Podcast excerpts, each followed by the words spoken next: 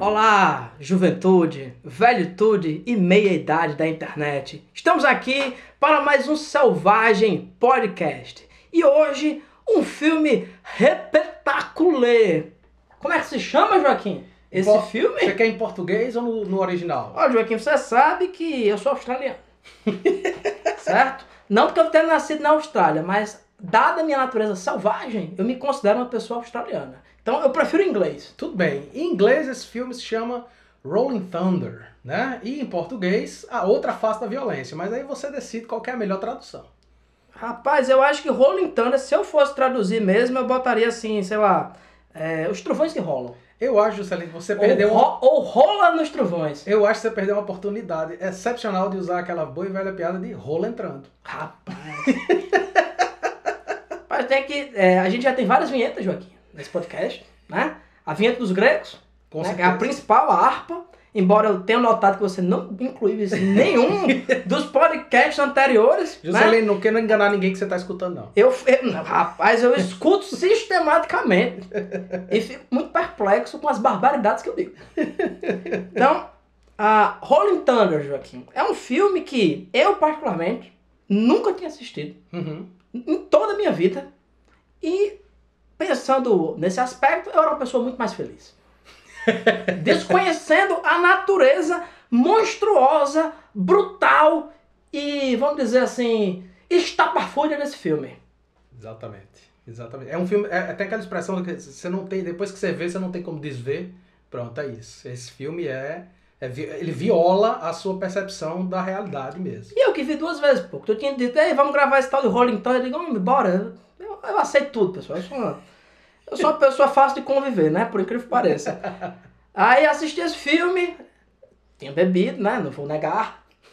Aí hoje eu disse, não, vou ver de novo, porque não tem condições de ser aquilo, não. Aí sobra, é muito pior, Joaquim. É. Esse é um filme monstruoso, assim, é um filme que, que investiga a- as profundezas mais sórdidas, asquerosas e intempestivas do ser humano. Exatamente. Exatamente. Sim, mas antes que você comece com suas tangentes, com as besteiras que você fala sempre no começo, a pessoa começa aqui a falar sobre filme de vingança, daqui a pouco você tá falando do seu avô que matou não sei quem com novos. né? Eu já lhe falei desde o ano passado que agora esse é um podcast de respeito, organizado, né? que, vamos dizer, cria mecanismos de identificação com o ouvinte para que ele consiga assim, se situar minimamente nas barbaridades que a gente está falando. Então hoje a gente vai começar falando de quê? Da sinopse do filme. Da sinopse do filme. Isso a gente já falou 10 minutos, né? Mas Olha, pra você ver, Juscelino, como você é uma pessoa que às vezes está desatenta. Você esqueceu de desejar Feliz Natal atrasado para os nossos ouvintes. Ah, isso é verdade. Sabe Sim. por quê? Porque final de semana passado foi o aniversário de, do nosso senhor John John Carpenter. Carpenter. Então a gente tá vivendo aqui no ano 73, depois de Carpenter, e é, foi o aniversário dele, então feliz aniversário, feliz Natal aí para todo mundo que tá, que tá ouvindo a gente. Começa o ano muito bem. E já ouviram a gente falar né, né, nessa história de narrativa de vingança sobre o clássico absoluto, um filme extremamente requintado, que é Death Wish, com o grande Charles Bronson. Né? Pra, pra quem não tá ligando o nome da pessoa, é aquele filme conhecido na Hungria como Desejo de Matar. Este mesmo, este mesmo. E agora a gente vai falar sobre o Rolling Thunder. E é verdade, o Rolling Thunder é um filme muito conhecido no Brasil. Ele é um filme da, da, da, da época do Grindhouse, no cinema norte-americano, dos exploitations mesmo. Ele é um filme bem de borda, muito conhecido fora por grandes... é, é, pessoas muito importantes do cinema, por exemplo, o próprio Quentin Tarantino. Quentin Tarantino, exatamente. O, a produtora dele se chama Rolling Thunder, né? A, a produtora não, a distribuidora dele. Se- aliás, eu não sei nem se ele ainda faz esse serviço, mas em uma época ele fazia distribuição de filmes Sim. e chamava Rolling Thunder por causa desse filme. É, também não sei Taran- se- Tarantino, inclusive, a- a- juntamente com outra figurinha carimbada aqui no nosso podcast, o Martin Scorsese, são, cineastas que é, desempenharam um papel fundamental na conservação de muitos filmes. Né? O Scorsese, obviamente, mais para aquela coisa do cinema clássico, de revitalizar aqueles originais, e o Tarantino também, tanto em, em divulgar obras obscuras de, de países exóticos como o Brasil, Uhum. né? mas também de, de conservar esse material da, do Grindhouse, né? Dois cineastas que, se não servissem para nada fazendo filme, serviam pelo menos para isso, né? É. Coisa que o Zack Snyder nunca fez. Nunca vi Zack Snyder conservando slasher. Também acho. Nunca ouvi falar disso. Também acho, também acho. Sim, né? Depois dessa fúria contida, vamos à sinopse do filme, né? Rolling Thunder é um filme em muitos sentidos linear, né? Ele é um linear no sentido de é uma jornada do ponto A ao ponto B, né? Sendo o ponto A um lugar terrível, o ponto B a obliteração da humanidade, né? E O, ponto, o ponto A é uma prisão no Vietnã, onde o protagonista, o Major, é, como é? John? Como é o nome do cara, pô? É, Major Charles. Major Charles. Charles Rain. É, onde o Major Charles está sendo torturado e o final é o quê? Um, um no México. Rapaz, esse filme não tinha assim. Exatamente. Como as coisas funcionaram, velho. Mas prossiga, prossiga. Então você é exatamente isso. Você tem o Major Charles Raine, né? Ele tá voltando depois de ter passado muitos anos no em cativeiro na do- de- eh, durante a guerra do Vietnã, sendo torturado. Conseguem resgatar esse sujeito, volta ele. Junto dele volta um jovem Tommy Lee Jones, né? Que interpreta o personagem chamado Johnny. E eles dois estão voltando para casa, né? Para pro, os Estados Unidos. E vão, vão chegando lá, vão enco- reencontrar a vida deles, né? O Major o, o Rain, né? O Major Rain vai reencontrar a esposa e filho, eventualmente vai descobrir que a esposa, achando que ele tinha morrido, ou enfim, que não voltaria mais, começou a desenvolver um relacionamento com um policial local, o Rapaz, filho dele que Não, pera que eu tenho que comentar isso. Essa mulher só se envolve com um que não presta. Porque a mulher que se envolve com militar e na ausência desse militar se envolve com um policial, tá querendo confusão, Joaquim. tá querendo confusão. É verdade, é verdade. E o filho dele, né, é, que, que é uma criança jovem, então quando ele saiu para a guerra, ele não tinha exatamente consciência das coisas, então o menino foi criado por muitos anos por esse novo namorado da mãe. Então ele tem uma relação complicada com o pai e eventualmente ele, o Rain ele vai passar por uma pequena cena difícil de assistir, né? Assim que ele chega, ele recebe um prêmio em moedas valiosíssimas. Não, pera aí que eu fiz uma pesquisa. Ah, sim. Pera aí, porque assim, o que é que acontece? O começo do filme, se você é uma pessoa iludida, né? Você começa a assistir o filme, parece um filme muito fanista, né? Que mostra o retorno desses heróis para os Estados Unidos. Tem aquelas criancinhas tudo corada, com a bandeira, com não sei o quê. Enfim, tem uma cerimônia para esse, esse dito major, Charles Rain, Exato. onde uma concessionária de carros dá para ele a brand new Cadillac Exato. vermelho, Exato. né? Ou red, né? Pra quem foi alfabetizado em hebraico. E não se dando por satisfeito, dão pra ele um dólar de prata pra cada dia que ele ficou em cativeiro. E Exatamente. dá dois mil e cacetado. Eu fiz, eu, fiz, eu fiz arredondando, pessoal, porque eu sou de humanas, né? Eu sou uma pessoa ignorante. Aí eu, eu considerei dois mil dólares de prata, né? Porque apesar do dólar de prata ser um dólar, ele não vale um dólar, né? Ele tem um preço que foi inflacionado, mas mesmo na década de 70, ou seja, quando o fi- o filme se passa. Aliás, o filme é de 1977, né? Isso. Então, em 1977, os 2 mil aproximados dólares é, de prata valeriam 6 mil dólares, Uhum. né? A gente fazendo o cálculozinho, né?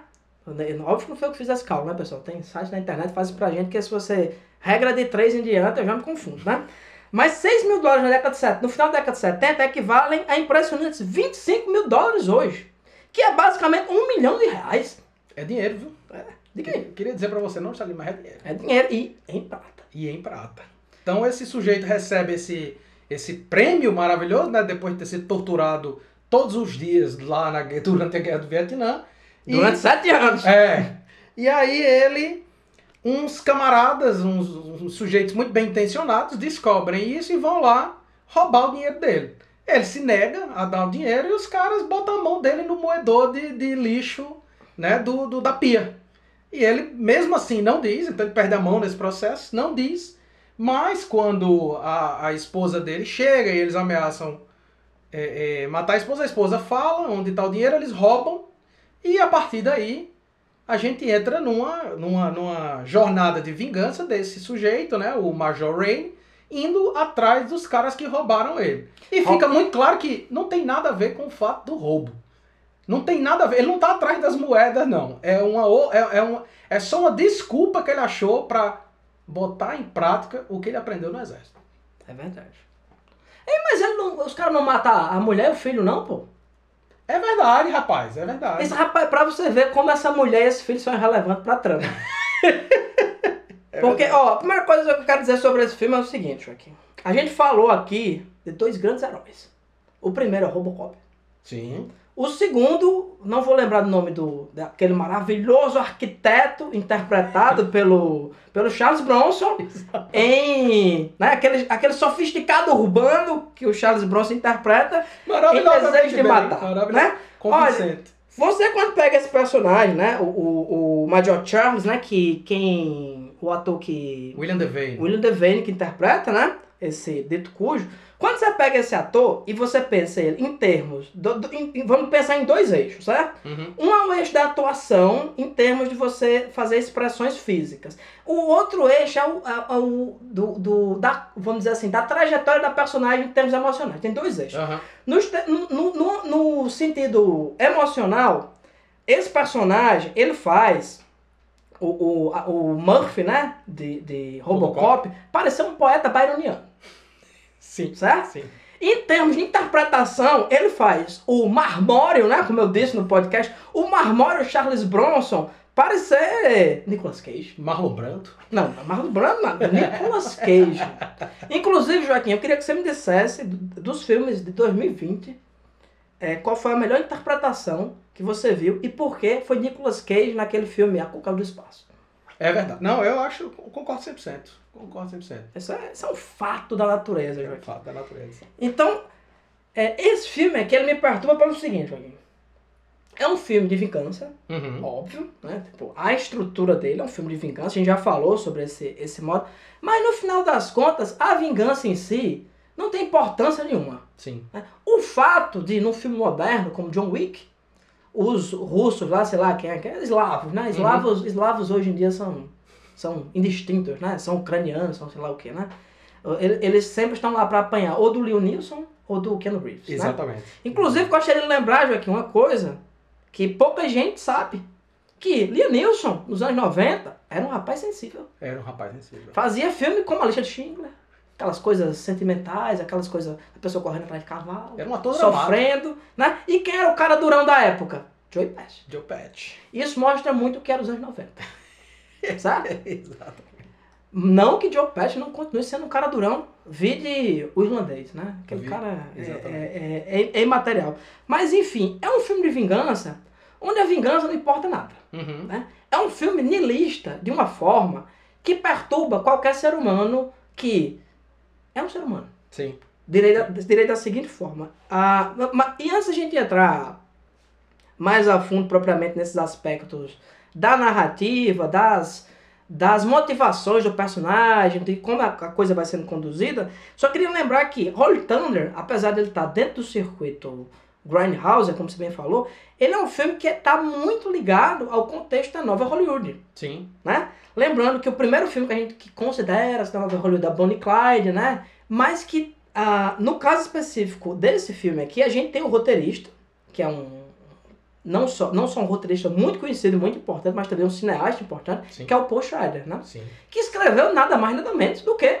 Taxi Driver. Não apenas isso, não se dando por satisfeito em ter escrito Taxi Driver, ele escreveu Toro Indomável. Toro Indomável, Então é um cara que tem um, uma participação importantíssima dentro do contexto da nova Hollywood, uhum. né? E o que é a nova Hollywood? É o momento em que Hollywood estava meio estagnada e que você fazia filmes, é, que você conseguia fazer filmes contraculturais dentro de um circuito de indústria, né? A Sem Destino, né? Que é com, com o Fonda e o, o, o, o, Dennis Hooper, né? Dennis. Falando de Dennis Hooper, eu estava assistindo aquele documentário que a gente já comentou aqui no podcast, Not Quite Hollywood, uhum.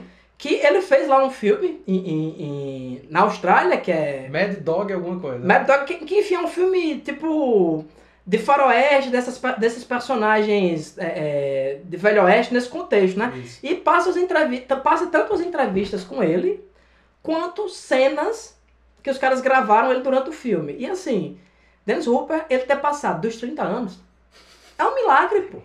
A quantidade de cocaína que aquele homem consumiu durante os anos 70 e 80 é incrível. E o mais massa é que você pensa assim, passa a filmagem do cara 30 anos atrás. Ele fazendo loucura, correndo nu, fazendo todo tipo de atrocidade. Aí passa o cara velho assim, ele rindo. É, eu tava muito doido nesse dia.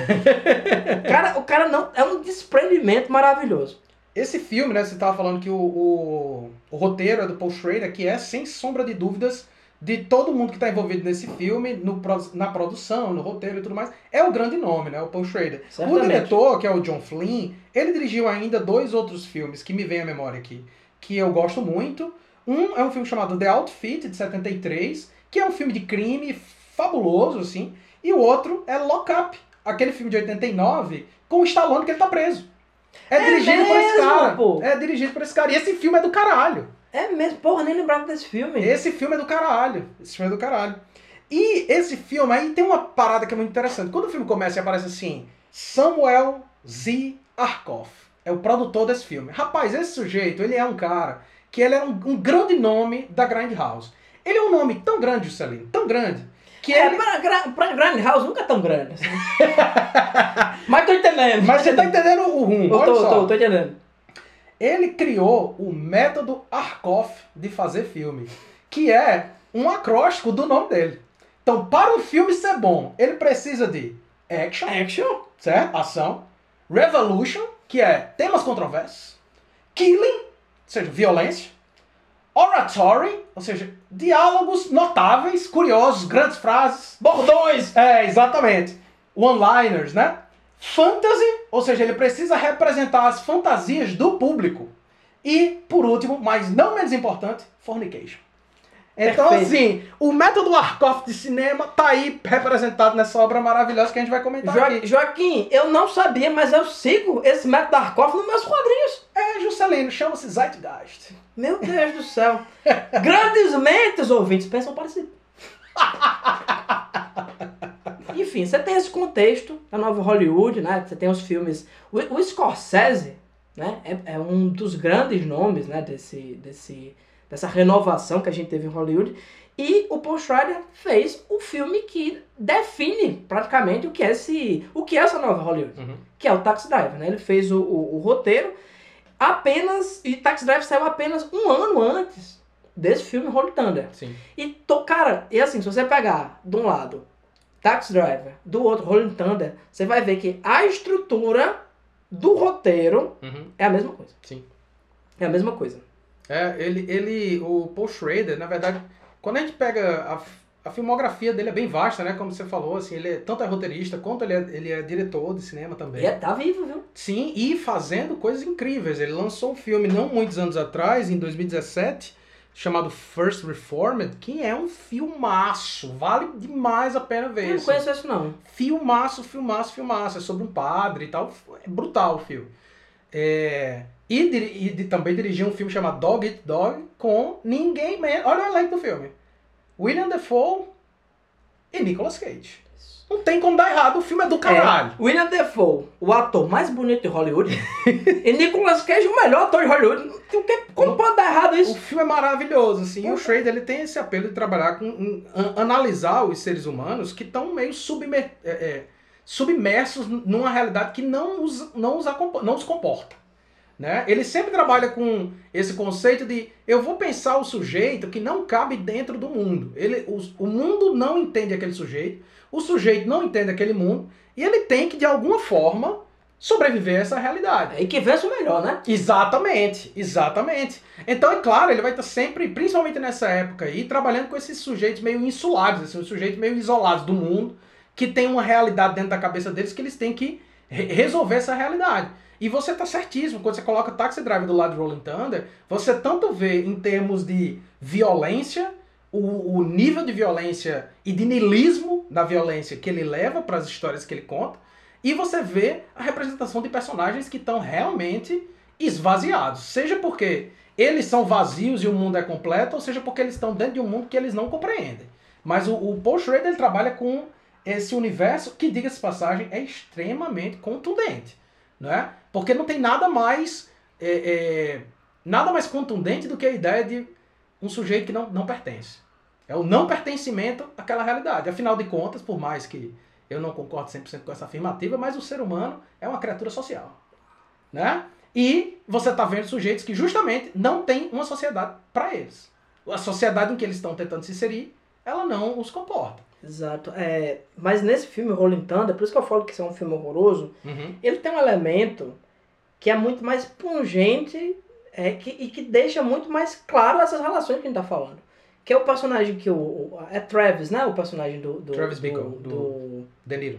do De Niro em, em, em Taxi Driver, né? Isso. Ele é um personagem que ele é naturalmente desajustado. Ele é uma pessoa que tá flan... eu, eu relaciono muito ele assim com, com aqueles personagens baudelairianos que tá flanando pela cidade. Uhum. Ele parece que não tem nada que o, o que o ancore e, e, na- e nada, né? Ele não tem família, ele não tem um emprego que, vamos dizer assim, o realiza. Ele tá ali flutuando e deslizando no táxi. Sim. No caso desse personagem que o... E, e assim, tanto o Major Rene quanto o Travis, eles são personagens super parecidos Uhum. né? Eles são veteranos de guerra. A diferença é que dá, dá pel- pelos filmes, né, dá a entender que o, o Travis era um soldado raso, assim, não, uma pessoa que se alistou, e o Major Haynes não, né? Como já diz o Major, eu não entendo muito de, de- de- Eu entendo tão pouco de coisa militar, Joaquim, que se você me der uma brocha e cabo, eu não consigo pintar o meu fio.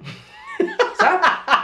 Mas, até, mas quem é major é uma pessoa, é um militar de carreira, né, Sim, sim, Né? sim. Acho que é isso que se diz, né? Um militar de carreira, é uma Isso. pessoa diferente. Até tem um trecho nesse filme aqui, no, no Rolling Thunder, que o outro cara fala pra ele, ah, eu também tive lá no Vietnã, só que enquanto eu tava me arrastando na lama, tu, tava, tu passava de helicóptero, Uhum. não sei o quê. Então, no caso específico desse personagem, é muito claro o deslocamento dele. Porque é o quê? É o cara que passou sete anos sendo torturado em Hanoi, na puta que o pariu, Uhum. volta pra casa e não tem casa nenhuma pra ele. Sim. Não tem casa nenhuma. Não é nem, não, não é nem aquela coisa muito típica de, de, de- Por exemplo, eu tava pensando. Em um filme que você. Acho que quando viu Rolling Thunder pensou de imediato. Qualquer pessoa que viveu os anos 80 vai pensar Rambo. Rambo, claro. Rambo é um romance de 72 que foi pro cinema em 82, né? Bem depois desse filme aqui. Mas o Rambo é um filme que trata desse trauma da, da guerra e do veter- veterano que volta. É, e justamente você falou, é o cara que tá desvinculado do, do que é a realidade até. Sim. Né? Ele- Ele vive em outro. é, é, os, os personagens que voltaram do Vietnã nesse filme, eles vivem em outro mundo. Uhum. E sempre que eles têm contato com o nosso mundo, com a realidade material que a gente vive, ou vivia nos anos 70, Uhum.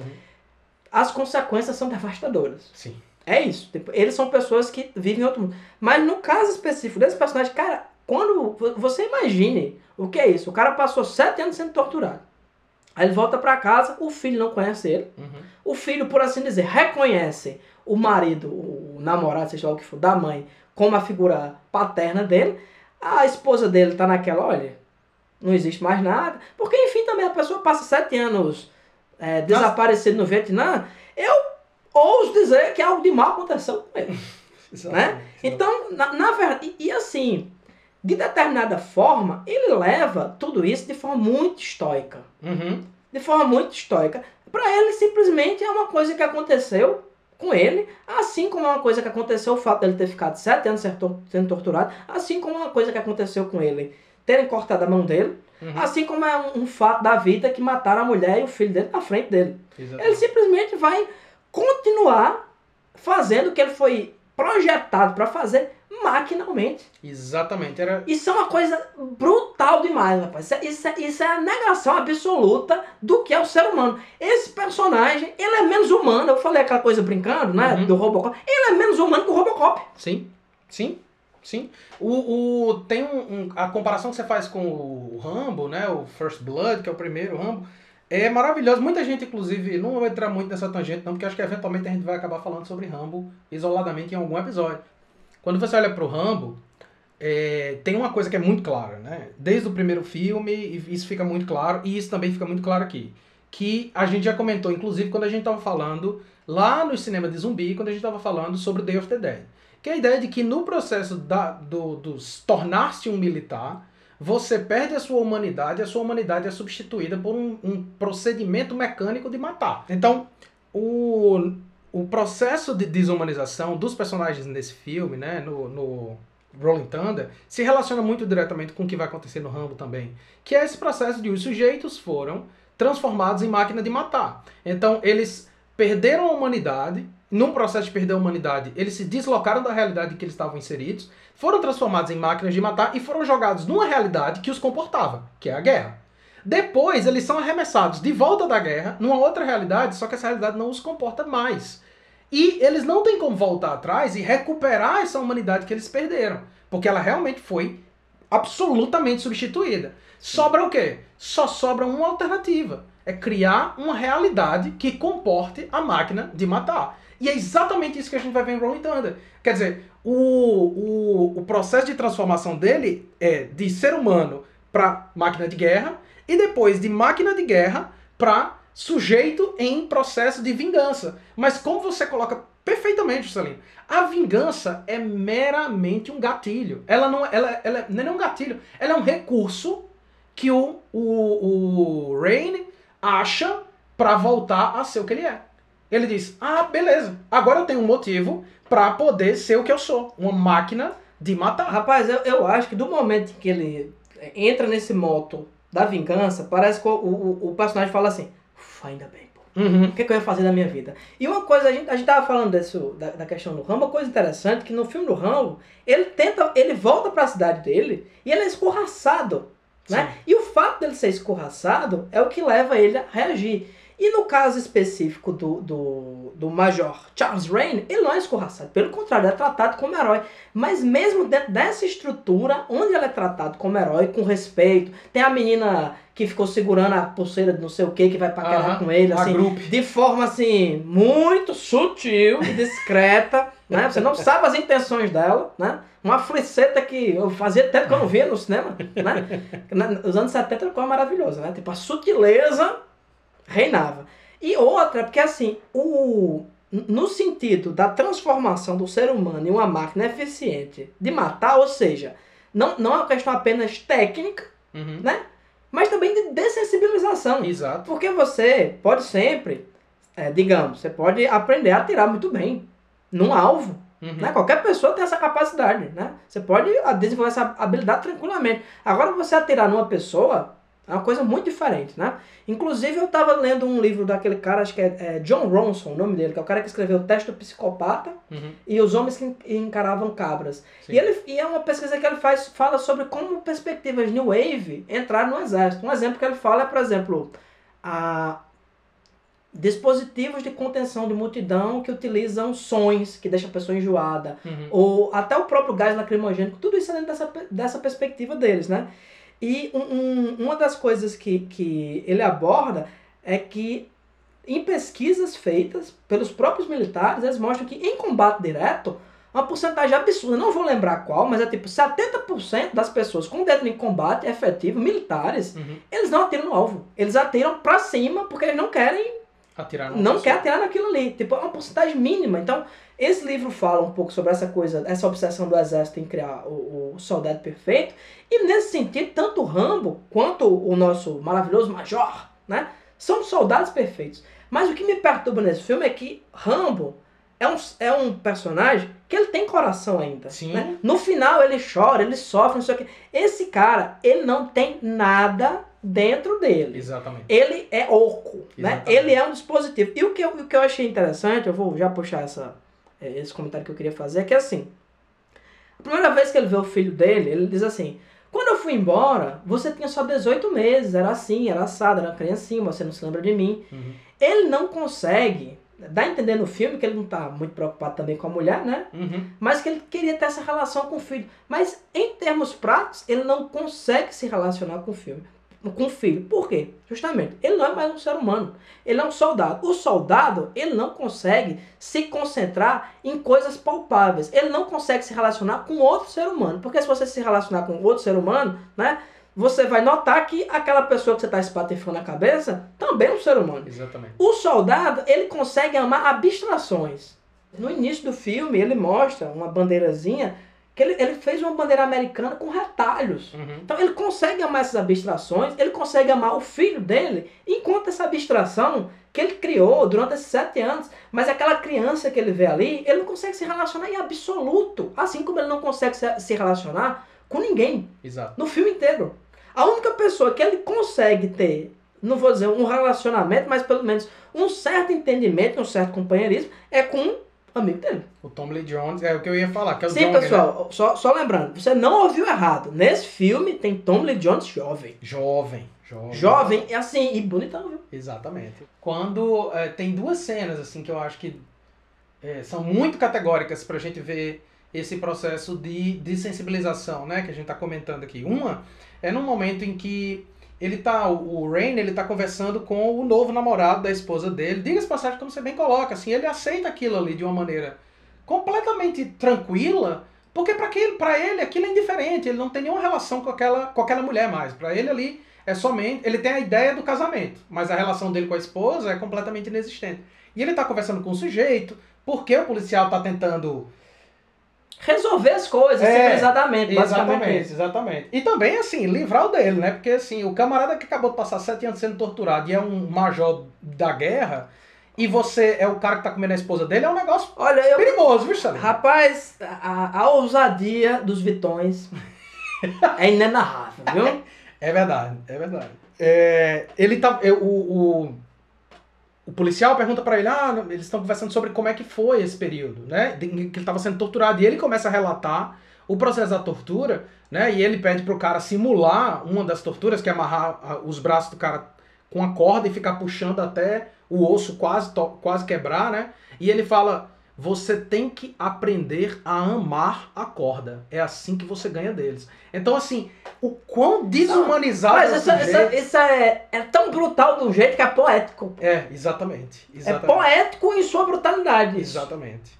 Então, assim, essa cena mostra muito assim, naquele momento, olha, se o exército já tinha desumanizado ele, os sete anos de tortura acabaram com, com o, o mínimo de humanidade que poderia existir. Porque para ele agora, a, a existência é um procedimento. É sair do ponto A ao ponto B e executar X funções que estão sendo ordenadas para ele.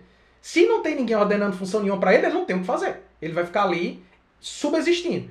E um outro ponto que, que, que uma outra cena que é chave, né, pra, no, no filme, assim, e que é a minha cena favorita, é o momento em que o Major Rain, que a gente agora, a gente mencionou agora o Tom Lee Jones, mas o Tom Lee Jones, que é o Johnny, ele foi também torturado, ele ficou lá junto com o Rain no, no, no- nos campos de concentração. E lá. ele tá do mesmo jeito, assim, apático. Completamente, completamente.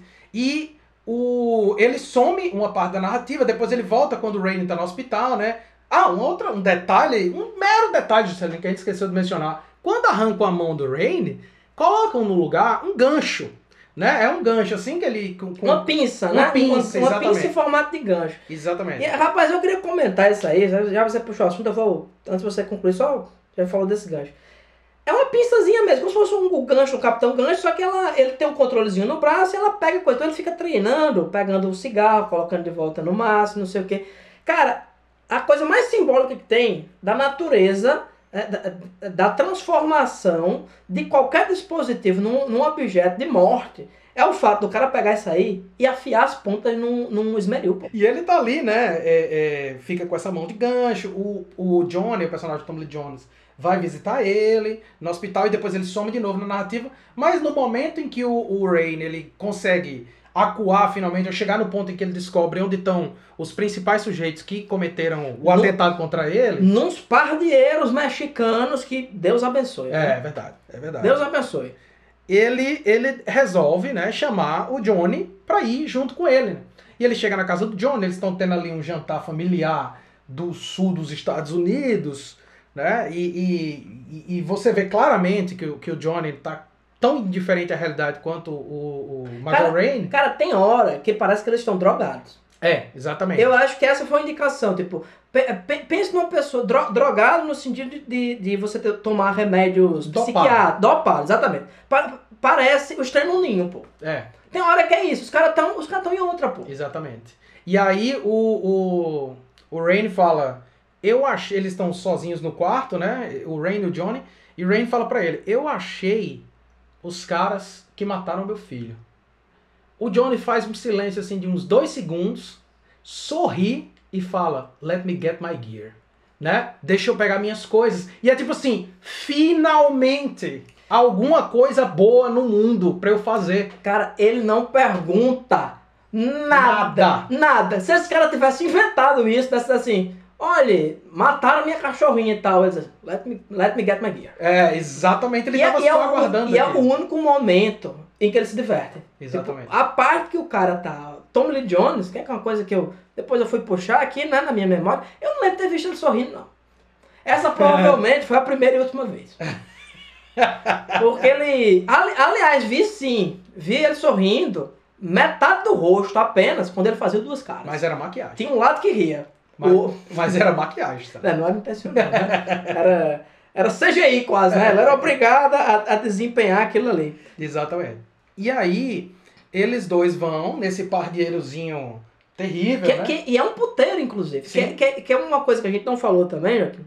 É que é tanta coisa pra fazer desse filme. Que, primeiro, ele tem um tema que a gente viu muito, né? Tipo, a minha geração, que também é a sua, a gente Uhum. viu muito filme de Vietnã, cara. Sim. É tanto filme de Vietnã que às vezes eu vou assistir filme de Vietnã que eu achei que eu nunca tinha visto, e eu vi. Uhum. Eu vi, quando eu disse, ah, eu já assisti esse aqui, Sim. né? Porque passava demais na TV, no SBT, era só o que tinha. E outra, coisa de prisioneiro, é, vamos dizer, narrativa de prisioneiros no Vietnã que vão ser resgatados, cara, Só o que tem. só o que tinha. Esse tem outra perspectiva, né? Que obviamente o, o resgate deve ter, inclusive o resgate deve ser muito mais interessante do que a pessoa voltando para casa, né? Exato. É interessante que você faça essa escolha, né? De deslocar ele para esse mundo.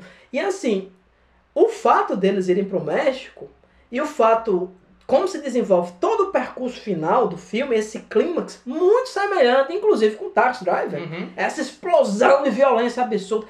Esse, esse aqui, inclusive, faz Taxi Driver parecer muito tímido, né? Em termos de Sim, violência. Sim, sim, né? sim. Né? Ó- Óbvio que. é, eu, eu acho, inclusive, Joaquim, que os dois roteiros, tanto do, do Rolling Thunder quanto do, do Taxi Driver, são semelhantes. No sentido de qualidade mesmo. Eu, não- eu não consigo dizer em termos do roteiro qual o melhor.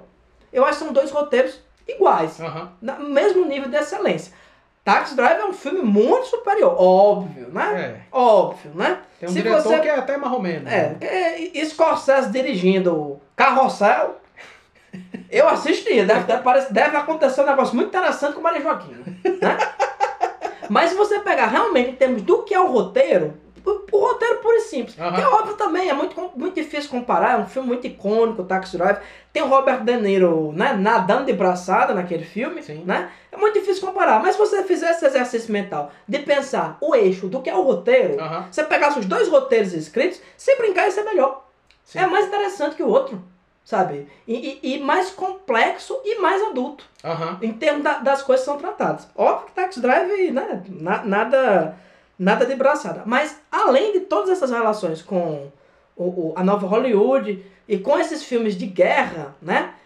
Ah, essa coisa revisi- revisionista, ele é um western também. Uhum. Além de um filme de vingança. Sim. Ele é um western 100%. Essa cena final, onde eles vão num puteiro, trocar tiro com Todo com, mundo. Com todo mundo. Cara, é um. E, e- e óbvio, né? É uma cena também que quem já viu o filme do Tarantino vai, né? Sim. Reconhecer a- a- o- o- os tropos em, em várias coisas que o Tarantino fez na vida.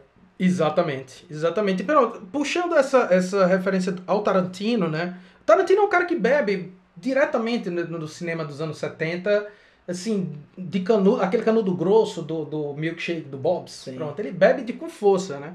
E, e, e nunca negou, e pelo amor de Deus. É por isso que eu acho que a gente.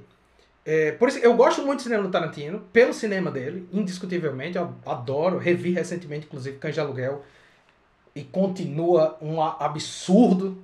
Concordo. Mas é, um outro aspecto, e que às vezes eu acho, eu sinto que muita gente não pega, é que o cara aponta para uma filmografia gigante que se você fizer o exercício de dizer eu vou assistir os filmes que o Tarantino está referenciando, meu irmão, você tem uma, uma, uma filmografia incrível de filmes, inclusive esse que a gente está vendo aqui. E uma, um, um outro aspecto, né? O, outro aspecto não, o aspecto que eu ia comentar, que é em relação a essa relação do Tarantino com esse filme, com o Taxi Driver, é a ideia de narrativa de vingança, né? Ah, Então, a gente começou falando sobre Death Wish, ou O Desejo de Matar, né, com Charles Bronson.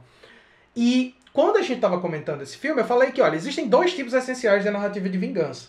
Eu queria aqui fazer um, um pequeno adendo. Tem dois tipos essenciais de narrativa de vingança, com ainda mais duas outras possibilidades. Os dois tipos que eu comentei era é a narrativa de vingança individual e a narrativa de vingança coletiva. Death Wish é uma narrativa de vingança coletiva, ou seja, o, o personagem do Homem contra a sociedade. do Charles Bronson é o homem contra a sociedade. No caso do Rolling Thunder é o outro tipo, que é a narrativa do homem contra o outro homem especificamente. Aquele homem lá é uma narrativa de, é uma vingança direta, né? O que é interessante, comentei inclusive da outra vez, vou, vou só reforçar aqui, porque esses são justamente os dois modelos utilizados a harpa dos gregos por Homero, por Homero na Ilíada e na Odisseia. Nesse caso aqui é muito curioso, por quê? Porque ao mesmo tempo que esse filme se equipara à Ilíada por ser uma narrativa de vingança individual, é fulano se vingando de fulano, mas enquanto estrutura narrativa, ele se equipara à Odisseia porque é uma história de viagem. Rapaz, Joaquim, ó, quando esse filme for relançado no cinema e você for um crítico muito famoso,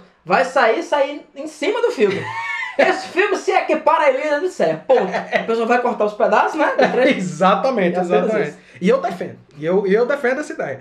Sim, e como eu estava dizendo, tem ainda outros dois tipos, né? Que são menos comuns, eu acho que não necessariamente porque são menos comuns, mas porque são dois tipos de, de narrativa de vingança que não são a vingança imediata.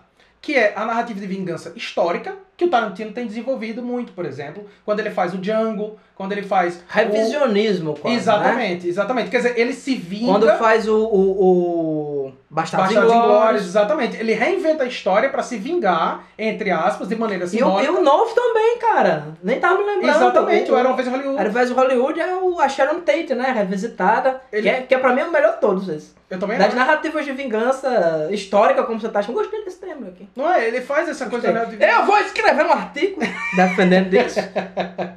E, E- saibam que vocês escutaram primeiro de mim. E o outro, o quarto tipo, a gente não chama de narrativa de vingança porque na, a definição categórica é justiça, mas é a narrativa de vingança dos deuses. Quando um deus se vinga de um homem, aí não é vingança, é justiça. Por quê? Porque Deus está sempre certo. Mas no fim das contas é vingança. Quer dizer, pense novamente, já que a gente está falando de Deus, a gente tem que falar dos gregos porque é na época que os deuses ainda tinham alguma validade. Pense, por exemplo, em Prometeu. Prometeu vai lá, rouba o fogo. Zeus faz o quê? O que Zeus faz é justiça. Mas é vingança. Zeus diz, Não, e outra, eu vou dizer um negócio, rapaz. Pense num homem razoável, Zeus. é? Pense num rapaz razoável, Zeus. Como eu, como eu vi num, num, num quadro aí do Portas do, do Porta dos Fundos, um dia desse, ainda bem que inventaram de crucificar o Filho de Deus. Porque se tivesse crucificado o Filho, o filho de Zeus, rapaz, não tinha sobrado um caco de Jerusalém. É verdade. É Já imaginou? Crucificassem Hércules, o que era que ele não fazia? E, bom, então o meu ponto geral é a história de vingança é um mecanismo narrativo tão antigo quanto o ser humano. Por quê? Porque além dele ser já, por, por sua antiguidade, ele ser uma coisa estabelecida, então a gente concebe a, a narrativa de vingança como sendo uma coisa. Imediatamente você entende qual que vai ser o, o eixo narrativo. E também porque ele trata de um dos sentimentos mais viscerais do ser humano. Que é a ideia de você me causou um mal terrível. E eu quero causar um mal igualmente terrível a você. Ou pior. Ou pior. Então a narrativa de vingança é isso. O que é que nos causa a perplexidade diante de Rolling Thunder? É uma narrativa de vingança que a vingança é desemocionada. A vingança não tem emoção. Então aí é chocante. Eu Sim. acho que é, é nesse ponto. Quando a gente fala, por exemplo, de. Quando, quando se fala de ah, um filme, é- um filme nos choca, é chocante e tudo mais, muitas vezes o cara tá pensando em termos de representação da violência visual. Eu não penso dessa forma. Eu acho que o filme é chocante, principalmente pelas ideias que manifesta. E Rolling Thunder é um filmaço do caralho e, e brutalmente chocante. Porque as ideias que ele manifesta são de um niilismo im- impressionante. Joaquim, cortam a mão do cara. Matam a mulher dele e o filho na frente dele. Ele não chora, Joaquim. Nada. Ele não chora, ele tá assim, tipo, é um dia qualquer. É. Uma terça-feira. O rosto que ele faz é, nessa cena, depois que acontece todo esse imenso trauma, e quando ele transa com a moça que é o interesse romântico dele, é a mesma porra. É. Ah, Mas são simplesmente coisas que aconteceram pra ele. Exatamente. Ele tem, e frente a isso ele tem que fazer outras coisas. É isso. Exatamente. Inclusive, uma coisa que eu achei interessante nesse filme, que é assim, ele usa essa personagem. Linda Raines é o nome da atriz, mas a, a personagem também se chama Linda. Isso. É isso, é que eu tô me confundindo. Enfim, que é a, a loirinha. A, a gostosa genérica do filme, né? Uhum, uhum. É a- essa personagem lá. Ah, no filme inteiro, pô, ele usa ela, tipo, ah, vai ali, porque justamente ele uti- utiliza-se dessa personagem pra conseguir o que ele quer, que é ter acesso a essas pessoas. Então bota, bota a menina pra entrar num bar diz, ó, vai ali e pergunta pelo Fat, Fat Tony, uma coisa Aham. assim, né? Ah, eu conheço o Fat Tony. Eu gosto dessa cena que tem um mexicano com um dentinho pintado de preto. Que agora, óbvio, quando a gente assistia, tipo, se você via isso na televisão em Vegas, você não prestava, não, não tinha como notar, mas a gente vê em alta definição e você vê claramente, assim, o dentinho pintado de preto, né? Ah, e, e em momento nenhum ele quer transar com ela, pô. O único Uhum. momento que ele transa com ela é quando ela, por assim dizer, tá aí os dois na cama, ela diz, e aí, Vamos nessa? vamos aí, novamente, como tudo na vida dele. Eu tô aqui mesmo. É. Eu estava ali mesmo, fui torturado durante sete anos. Estou aqui mesmo, vou transar com essa linda mulher. É isso. Tipo, não, não tem nada dentro desse ser humano. Exatamente. Exatamente. E nesse sentido você vê que, por exemplo, o Johnny, por mais. O Johnny é um personagem que me, me, me cativa muito nesse filme, apesar dele ser um personagem que não é o protagonista da história. Mas o Johnny, ele tem pelo menos alguma alegria na cena final. Na cena final em que eles estão trucidando todo mundo, ele, se ri, diverte. ele ri, ele leva um tiro e ele fica rindo e sorrindo e matando gente. O Rain, Nem nem, isso. Quer dizer, nem no momento em que ele diz, pronto, agora eu vou resolver tudo que eu tenho pra fazer, nem ali ele demonstra alegria nenhuma. E no fim, o filme acaba exatamente no momento que acaba a chacina. Ou seja, nem de matar ele gosta mais. Não Não, tem acaba mais nada dentro dele, não tem nem, nenhum prazer. Exatamente. É, eu acho que, é, vamos dizer, essa perspectiva do ser humano em plena pandemia é o que eu quero disseminar para os ouvintes. o ser humano é isso. Como diria o grande Leonard Cohen, o coração do ser humano é um enxame de moscas. Mais algum comentário, Joaquim, que você queira fazer sobre esse filmaço? Que eu nunca assistirei novamente, nem por imposição judicial. A única coisa que eu tenho a dizer é, se você não tiver estômago, meu amigo, não veja não, porque vai ser ruim pra você. Então, queridos ouvintes, para encerrar, eu queria agradecer vocês pela audiência. E se vocês querem dar algum feedback pra gente, né? Vocês procurem a gente no Instagram, certo? Que é Selvagem Produções. só digi- é a- ó, é- o Instagram é a forma mais simples de vocês acompanharem tudo que a gente faz. Exatamente. exatamente. Se você escutou o podcast, alguém lhe indicou, siga no Instagram, que é a forma mais simples. A gente não tá em outras, em outras mídias sociais, né, em outras plataformas. A gente só tá no Instagram, é a forma mais simples de você acompanhar. E também tem o e-mail, que eu não estou lembrando agora, mas eu digo no final. Adeus!